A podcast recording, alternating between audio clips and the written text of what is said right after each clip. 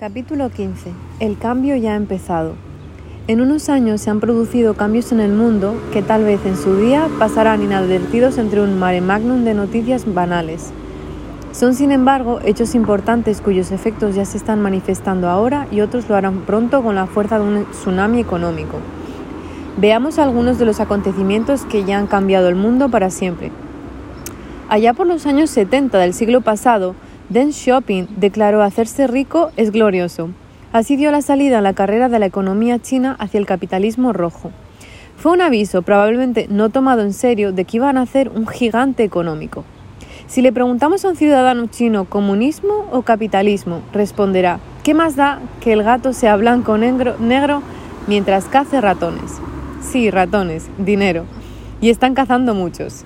Y en 1989 se desmantela el muro de Berlín y el sistema comunista empieza a desintegrarse y desaparece de la faz de la Tierra. En pocos años el comunismo se evapora. No defiendo ningún sistema económico, lo único que deseo señalar es el hecho de que desaparece el sistema económico que defendía al trabajador por un lado y que repartía la pobreza entre todos por el otro. En contraprestación a semejante precio, en el sistema comunista existía la seguridad en el trabajo, la vivienda, la sanidad, las pensiones y la educación. Hoy todas esas seguridades se han evaporado. En la década de 1990-2000, el mundo vive una revolución en las comunicaciones y la informática. Los PCs se generalizan, Internet entra en nuestras vidas y negocios, el correo electrónico comunica personas, aparece el teléfono móvil, los motores, los motores de búsqueda en Internet democratizan la información, las redes sociales entregan el poder a las comunidades, la explosión de programas informáticos multiplican la productividad en el trabajo. Son tantas las transformaciones que se puede hablar de un traspaso de una generación analógica a una digital. El cóctel PC, Internet, satélite transforma el mundo laboral al permitir desmembrar y realizar las partes de una actividad económica en diferentes partes del mundo. Outsourcing. Outsourcing. Al inicio del año 2000 se produjo otro acontecimiento que cambió el mundo, si recuerdas, entonces no se hablaba de otra cosa que del efecto 2000. El cambio de siglo obligaba a revisar los calendarios internos de todos los grandes ordenadores del mundo para evitar el colapso informático. ¿Y dónde existía una fuerza laboral preparada y a gran escala para realizar ese ingente trabajo? En la India. Una vez resuelto el efecto 2000, con éxito, el mundo desarrollado ha seguido confiando en los eficientes informáticos indios. ¿Para hacer qué? Para subcontratarles cualquier clase de trabajo virtual, por sofisticado que sea. La India es una gigantesca sucursal de empresas de todo el mundo a las que provee servicios de buena calidad y bajo precio. Así es como empezó el upsurfing digital. En el año 2001, China consigue entrar a formar parte de la OMC, Organización Mundial del Comercio. Es la apertura de China. A partir de este momento las reglas cambian. Ahora pertenece por derecho a nuestro club. Existe libre comercio entre China y el resto del mundo, sin aranceles, sin restricciones, sin cuotas, sin cortapisas. Y en unos pocos años China se convierte en la fábrica del mundo y en consecuencia en el resto del planeta empiezan a deslocalizarse fábricas completas hacia ese país. Un país con una enorme población entra en su era industrial y otros, menos poblados, salen de ella. Permíteme citar a Xavier Roy de su lúcido libro La dictadura de la incompetencia, el concepto de puesto de trabajo tal como se entendía hasta hace poco no tiene ningún sentido y defenderlo todavía menos.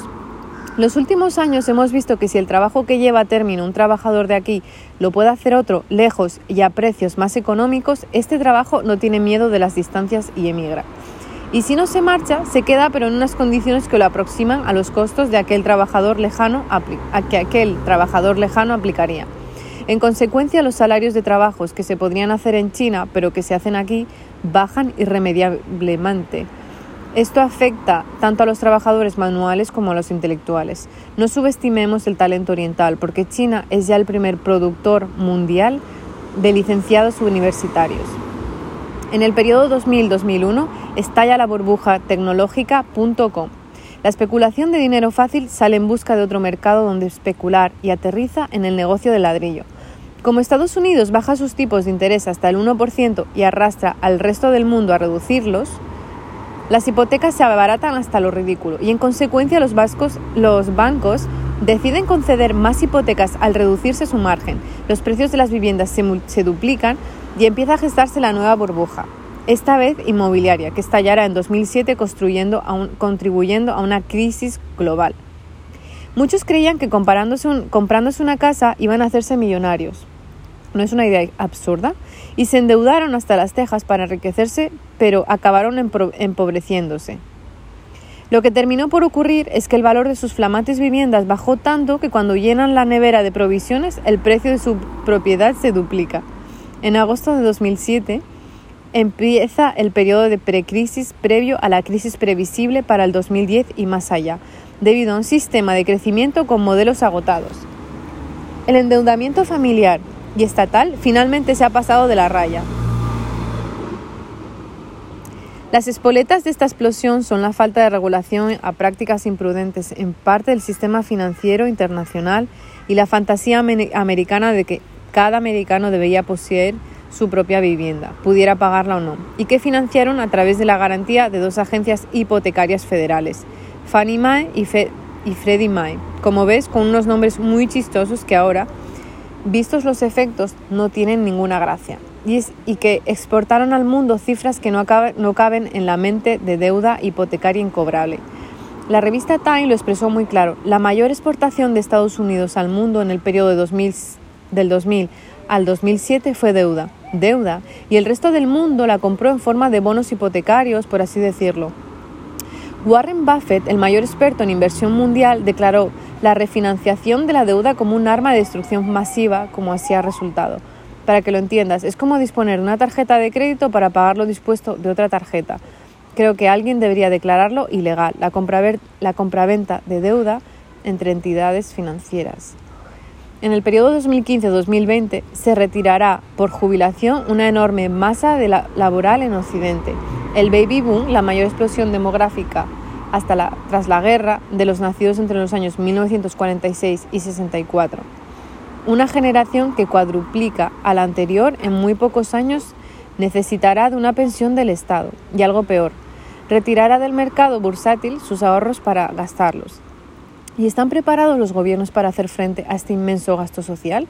¿Y podrán los mercados financieros absorber esa retirada de recursos sin un desplome en las cotizaciones de las bolsas? Respuesta. Nadie lo sabe, porque nunca en la historia se han producido semejantes circunstancias.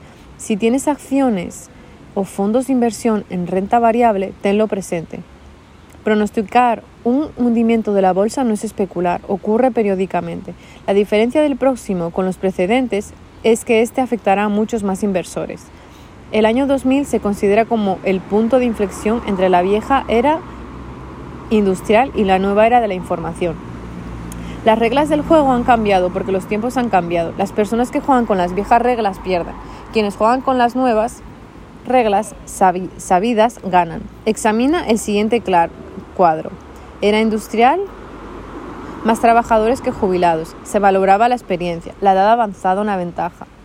Promoción a partir de los 50 años, retiro garantizado, mercados y competencia locales, un empleo fijo de por vida, seguridad laboral, empleados, coeficiente inteligencia, mente lógica, trabajos de cuello azul. Era información más jubilados que trabajadores. Se valora la imaginación, la edad avanzada un hándicap, promoción hasta los 40, retiro no garantizado, mercados y competencia globales, muchos empleos temporales, libertad profesional, agentes libres, coeficiente emocional, mente holística, trabajos de cuello blanco. Como podéis ver, los cambios son de un, gran calado. El problema es que muchos, la, la mayoría, manejan los paradigmas de la era industrial en plena era de la información. Juegan un nuevo juego con reglas viejas. ¿Adivinas el resultado? Durante la era industrial, una licenciatura capacitaba para ejercer una profesión de por vida. Ahora la autocapacitación debe extenderse de por vida para estar al día. Antes una carrera profesional estallaba a partir de los 40, hoy empieza a decaer esa edad. Y en la era industrial una carrera universitaria era una garantía de futuro y un certificado de estatus económicos. En la era de la información no garantiza ni un buen sueldo ni un empleo. Hoy nuestros, estudiantes temen no tener trabajo cuando terminen sus estudios. Una buena educación académica no es suficiente. La historia prueba que el fenómeno del empleo masivo de mano de obra es reciente, apenas tiene 100 años. Antes de la era industrial había más emprendedores que empleados, el 90%, mientras que en la actualidad no llegan al 15 o al 20. Nuestra sociedad ha olvidado las, habilidades y la mentalidad del emprendedor. Tendrá que desempolvarlas porque esta proporción se revertirá en el futuro y regresaremos a una economía de emprendedores, propietarios de su pequeño negocio personal y que podrán alcanzar el 90% de la población activa. Si te queda mucho para jubilar, te empieza a hacerte a la idea de que se avecinan cambios y los gordos. Viaja al futuro, haz del cambio un modo de vida. Si quieres tener garantías de trabajo e ingresos, procura no ocuparte en nada que pueda hacerlo más rápido un ordenador o más barato un asiático. Es fácil de recordar. Hay otra opción, pero no sé si te gustará, y es mudarte a Asia. Allí ahora empieza la era industrial, aunque me temo que van servidos de personal. Cientos de millones de trabajadores agrícolas aguardan un trabajo industrial. Hace poco me entrevistaron en una cadena de televisión y el locutor mencionó que un empresario reconoció delante de esas mismas cámaras que acababa de proponer a toda su plantilla desplazarse a China para conservar su empleo. No estás leyendo opiniones, no es teoría, está pasando en este momento. Las empresas occidentales empiezan a tenerlo, a tenerlo, claro, aunque no todas. Recortar los costes un poco allí, un poco allá o reducir plantillas no servirá de nada. Al final las actividades económicas que emplean mucha mano de obra deberán empaquetar y trasladarse a países emergentes, no se tratará de una estrategia para aumentar beneficios, que nadie se engañe, sino para sobrevivir. Es un final tan previsible como el día de una mala novela, como el de una mala novela. Los estudios pronto probarán que el empleo de por vida estable y bien retribuido con ventajas sociales ha entrado en el Museo de la Historia Económica. Primero exportamos empleos básicos, después empleos sofisticados, empleos de todas clases, de cuello blanco y de cuello azul, emigran de continente. ¿Y cuál es la solución? Los trabajos de cuello dorado aquellos que desempeñan los freelance, los agentes autónomos, los emprendedores con su negocio personal que viven de su creatividad y su talento. Cuello azul, cuello blanco, cuello dorado. ¿Qué, ¿Qué color predomina en tu armario? En 1970, no hace tanto, yo aún me acuerdo de los programas de la televisión de entonces, para descargar un buque de carga se precisaban 108 estibadores trabajando 5 días. En el año 2000 bastaban 8 hombres durante un día. Eso es un 99% menos de recursos empleados. Tal vez estas historias de cuellos azules no te alarmen y te sientas seguro en una ocupación de cuello blanco, pero te aseguro que la revolución afectará a todos, usen cuello azul o blanco. Y una última reflexión. Cuanto más rutinario sea un trabajo, más exportable. Es, digamos, a Bangalore, el Silicon Valley de la India, los trabajos rutinarios morirán en Occidente, tal vez en todo el mundo. No es una gran suerte, una inmensa liberación. Es una buena noticia con apariencia de mala. Nuestra generación, antes de jubilarse, asistirá a una transformación laboral como no ha conocido jamás. No sé qué nos deparará el futuro, lo que sí sé es que no nos aburriremos. Mientras tanto, las mayores empresas contratantes del futuro ya no serán las grandes corporaciones multinacionales, ni las medianas empresas, ni los bancos, ni los gobiernos. Serán empresas de trabajo temporales, ETT. Hasta hace poco estuve en Bruselas, el corazón de Europa, mientras recorría el céntrico boulevard de Aspalan, con temas de 20 empresas de trabajo temporal en menos de 100 metros cuando me cansé de contarlas. ¿Para contratar a quién? A todos. Obreros temporales, licenciados universitarios temporales, directivos medios temporales, directores generales temporales, todos los niveles del organigrama. No la tomes con tu jefe, él está tan pringado en todos estos cambios como lo estás tú. De hecho, él podría ser el siguiente. La temporalidad ha tomado posición de todos los niveles del organigrama. En el gran cambio, no es opcional, pero sí es democrático ya que afecta a todas las estructuras en horizontal y en vertical. Sálvese quien pueda. El cambio no es ni bueno ni malo, simplemente es y requiere flexibilidad y quien no sea flexible sufrirá. El mundo ha entrado en una fase de cambios exponenciales y hay que aceptarlo, de modo que la solución que se me ocurre es que todos nosotros cambiemos de la mejor manera con el mundo. ¿Te acuerdas de cómo era el mundo hace 10 años? Pues en lo sucesivo todo irá más rápido hasta llegar a lo impensable en este momento. Nuestros padres recibieron asombrados unos pocos cambios revolucionarios en toda su vida. Nosotros lo hacemos a diario, forman parte de la normalidad. El cambio es algo viejo para la humanidad. Lo nuevo es la velocidad en la que se produce hoy. Hagas lo que hagas, el cambio va a ocurrir. Lo único verdaderamente cierto es, todo pasa, un principio muy zen, deberíamos tenerlo presente. Pues me encanta saber que hoy en día lo que se va a valorar mucho es la capacidad de adaptación y la flexibilidad y no tener miedo al cambio. Porque llevo mucho tiempo aplicando esto sin tener en cuenta que estaba haciéndolo muy bien y que estaba adentrándome en un futuro bastante cercano a nivel en el mundo profesional.